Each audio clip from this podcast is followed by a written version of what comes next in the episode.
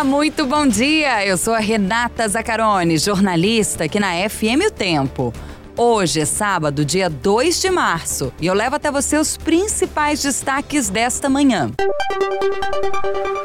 O primeiro fim de semana do mês vai ser de chuva em Belo Horizonte. Segundo a Defesa Civil, neste sábado o céu fica parcialmente nublado a nublado, com chuva que pode ser de intensidade forte a moderada, acompanhada de raios e rajadas de vento ocasionais. Conforme previsão do Instituto Nacional de Meteorologia, o INMET, após passarmos a semana ultrapassando os 30 graus, a temperatura permanece elevada. Para hoje, a máxima prevista é de 31 graus. Já no domingo, ainda segundo o INMET, o dia vai ser de muitas nuvens. O céu fica encoberto. Temperaturas oscilam entre 18 e 30 graus. Após sinalizar a possibilidade de alterar os critérios de distribuição, o governo de Minas adiou mais uma vez uma solução para o ICMS da educação. Durante a audiência de conciliação nesta sexta no Tribunal de Justiça de Minas Gerais, o Estado pela segunda semana seguida, não respondeu se vai concluir o número de alunos entre os critérios de distribuição do tributo.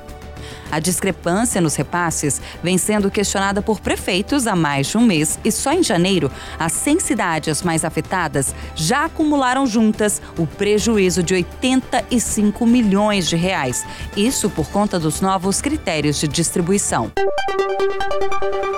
No Brasil, uma em cada 700 crianças nascem com síndrome de Down.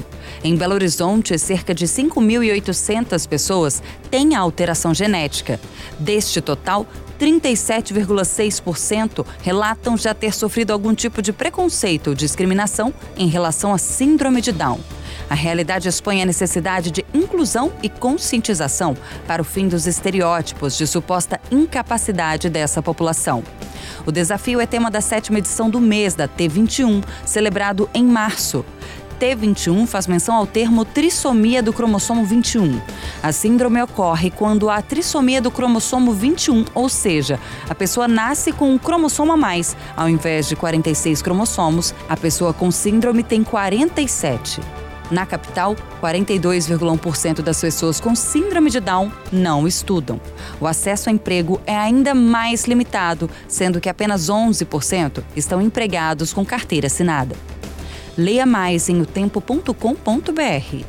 Estes foram os principais destaques para esta manhã. Fique informado por meio do nosso portal